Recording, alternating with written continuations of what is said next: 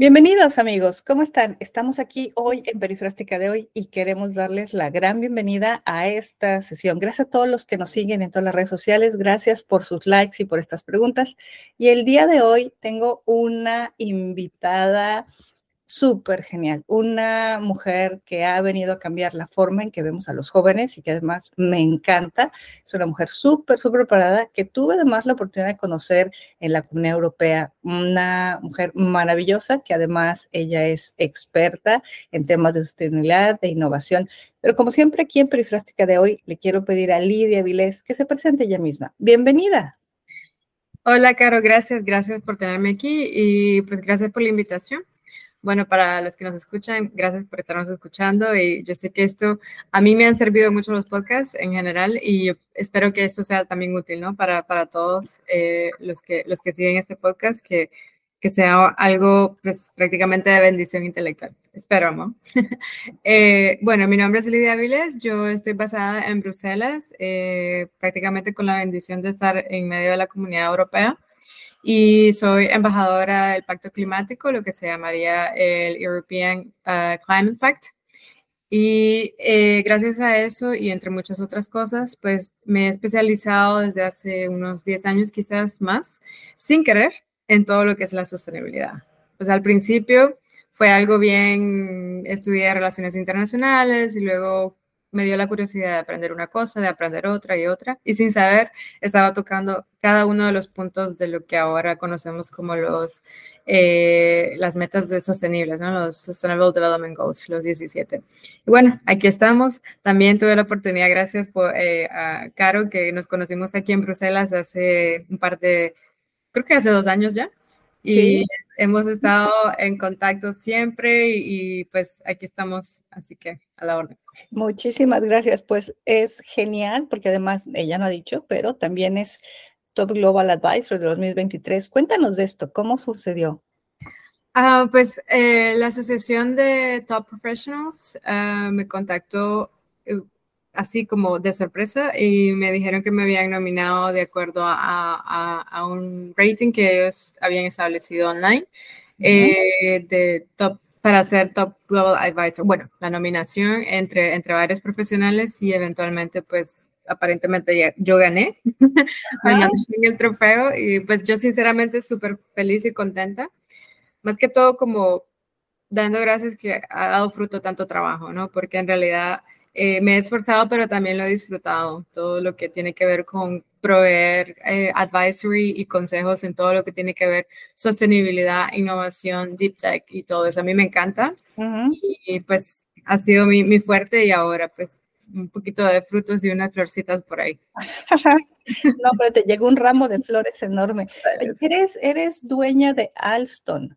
Cuéntanos qué haces, porque es súper interesante y amigos que nos están escuchando en redes, como decimos ahí en Latinoamérica, paren oreja porque ella está creando un modelo de negocio súper interesante ayudando a temas de inversión sostenible. Platícanos. Sí, pues Alstom nació de manera orgánica uh, cuando estando como en medio de todo lo que es la innovación en general en, en, en Europa. Eh, bueno, y la sostenibilidad también, muchos inversionistas me comenzaron a contactar eh, con respecto a, pues, a darles consejos en el sentido de qué tipo de, de, inversiones podrían hacer, qué tipo de, de, cuáles son las tecnologías que van avanzando, o al menos las que yo en ese momento podría como alcanzar a ver, ¿no? Sin, no era un asunto de marcas ni de nombres, sino más que todo como para dónde va la tecnología. Entonces, eh, pues yo comencé como dando este tipo de, consejos, eh, pues de consultoría prácticamente, de manera súper orgánica, eh, viendo más que todo como el forecasting y todo lo que nosotros hacemos que le decimos foresight, ¿no? Estar viendo al futuro y, ver cómo, pues, cómo se va desarrollando la tecnología en general. Y con el tiempo, esta, pues se dio, gracias a Dios, que la, la empresa vino a, ya este año, ya, ya, ya tomó pues se, oficializó, como diríamos, ¿no? Ya, ya estamos oficializados, registrados aquí en Bruselas y pues en el centro europeo, que también eso es una ventaja para poder mover todo. Y la misión, Sí, la misión de Alston es em, Collaborations and Partnerships. Está basada en el Sustainable Development Goal, en, eh, en, una de las metas de las Naciones Unidas que tenemos como para el 2030, em, que es el número 17. Entonces, el número 17 habla mucho de partnerships y de collaborations, que son pues colaboraciones y, y todo lo que nosotros llamaríamos como, ¿cómo se llama el partnerships? como, eh, sí. ¿no? Sí, la, la, relación y la colaboración entre, entre startups, entre empresas, entre personas. Esa es la idea, como conectar a todo el mundo, porque habíamos, eh, pues yo había visto también de manera orgánica y por eso me habían acercado un poco, yo había como estado dando support y eso a diferentes organizaciones, inversionistas, etcétera, y startups, eh, obviamente, en el sentido de que a veces una tecnicalidad puede como cambiar todo, ¿no? Un startup habla mucho de su pasión, de las cosas que les gusta o la innovación que están creando y quizás no hablen mucho de la manera financiera, cómo presentarlo al, inversionista, pero también está del otro lado, como el policymaker probablemente no entienda por qué esa innovación es necesaria. Entonces, esa conectividad eh, es la misión de Alstom, poder conectar todos los sectores para poder hacer como le diríamos como el puente, ¿no? El puente de que, traer, si, si, si, tú, si, si una empresa o un startup necesita un inversionista, pues nosotros lo podemos buscar, probablemente, si, de acuerdo a la sostenibilidad y la innovación y todo eso, pero también si el policy maker necesita saber por qué una tecnología es importante o, o, o para dónde va, etcétera, también nosotros podríamos como, como proveer a los expertos que están alrededor y decirles, pues, por esto y esto es importante, y el inversionista, si acaso dice, pues yo quisiera invertir en, qué sé yo, en algo que en el Web3, pero no lo entiendo, entonces se le explica por qué es necesario también, ¿no? Ok, entonces eso también te ayuda a entender lo que está pasando con el Consejo Europeo de Innovación, de donde eres parte. Eh, sí, pues yo doy, yo soy de experta en el, pues doy apoyo, ¿no? El soporte que le llaman de European Innovation Council. Eh, y más que todo yo trabajo pues de manera más eh, cercana con el fondo de ellos, que es, es como lo, pues, lo, orgánico que se ha dado.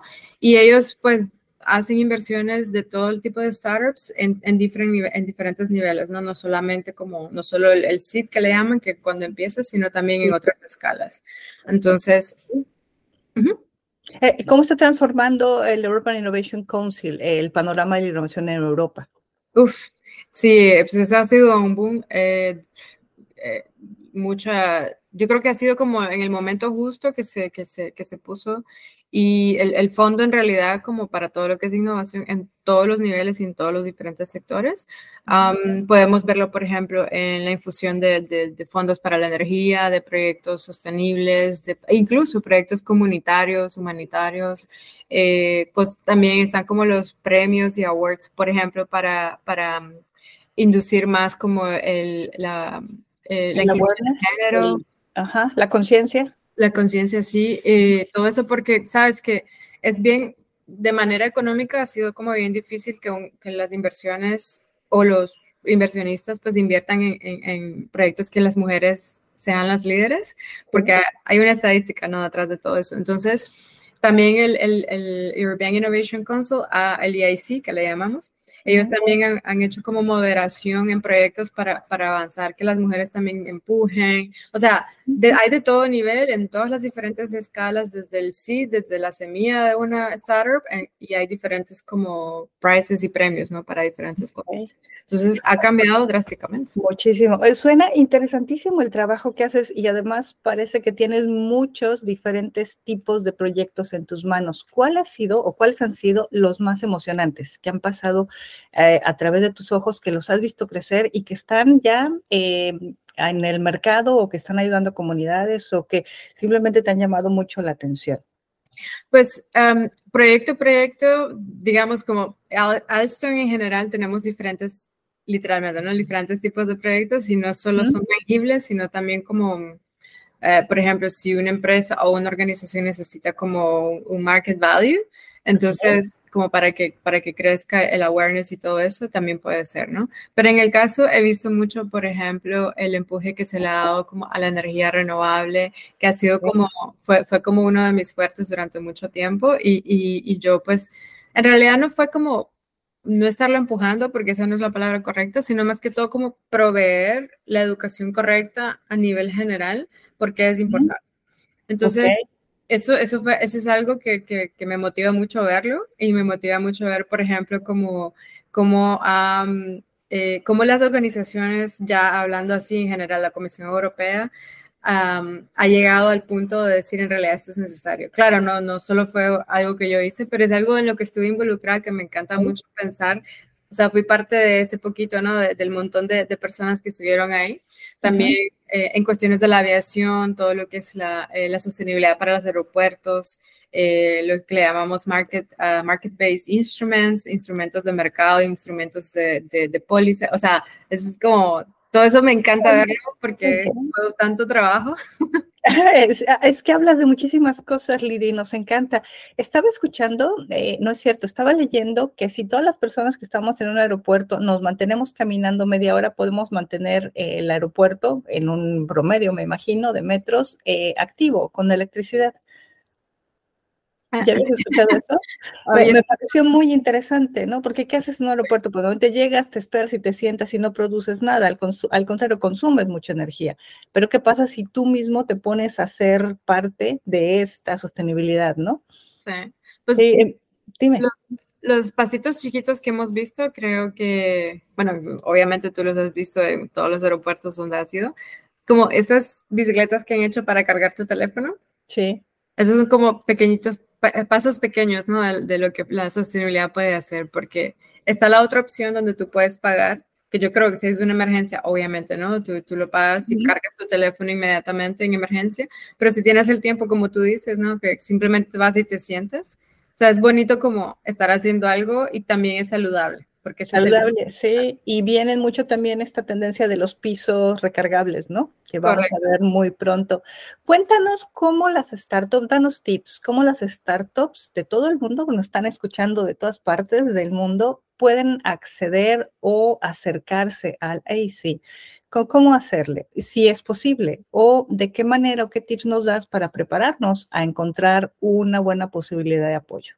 Bueno, eh, para el EIC, el European Innovation Council, eh, pues en principio son los países europeos los que pueden participar, pero también lo que le llaman los países eh, amigos o países partners, ¿no? Entonces, en esa lista literalmente son muchísimos, así que pues, prácticamente todos los países, que hay, que hay también un sistema y, un, y una cuota donde también ellos pueden participar en general. En el EIC. Sí, y entonces lo que, lo que se puede ver es como el programa del año de los diferentes proyectos que ellos están llamando las licitaciones.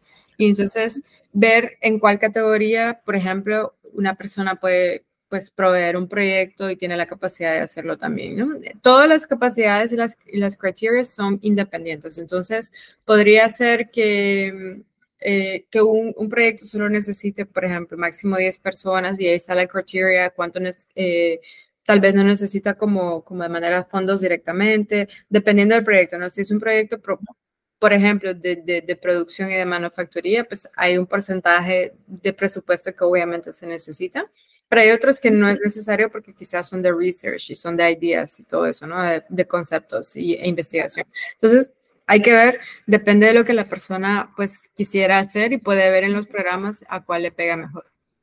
Ok, muchísimas gracias. Bueno, ¿qué tips nos das? Eh, vamos a ir cerrando nuestra, nuestra sesión. Tenemos muchísimas preguntas que nos han venido haciendo todos los que nos escuchan. Gracias a todos los que escuchan en Facebook, en StreamYard, en LinkedIn, en Twitter. Muchísimas gracias a todos.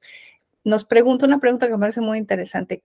¿Cuál o qué pasos consideras debería llevar una startup para ser exitosa?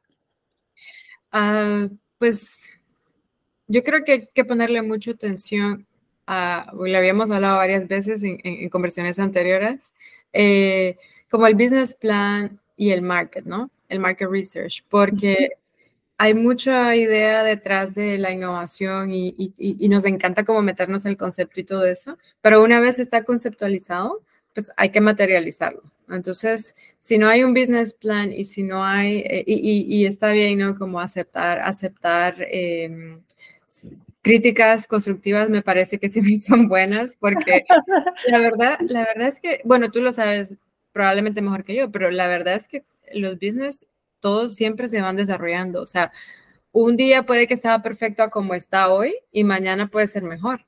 No, no hay nada malo en eso. no, peor también. Eso si se va adaptando, eso es súper bien. Ah, pues le queremos agradecer muchísimo el día de hoy a Lidia Avilés, eh, Climate Pack Ambassador, también Global uh, Advisor eh, de este 2023. Ella es experta en sostenibilidad e innovación y también es experta en Strategy Foresight del futuro. Así que la vamos a estar invitando para que en los próximos capítulos también nos hable de lo que es Strategy Foresight y todo el tema del futuro. ¿Nos aceptas? Claro que sí. Nos encantará.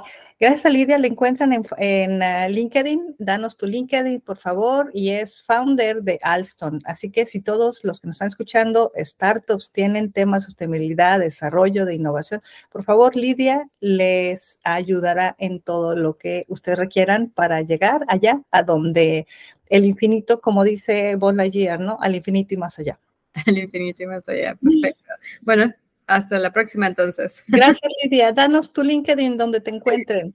Bueno, entonces eh, mi LinkedIn es Lidia Avilés, eh, Lidia con I latina, los dos, y Avilés con S. Así que me pueden encontrar y yo con gusto. Te agradecemos mucho y que te vaya muy, muy bien. Gracias, Caro, y nos vemos en la próxima.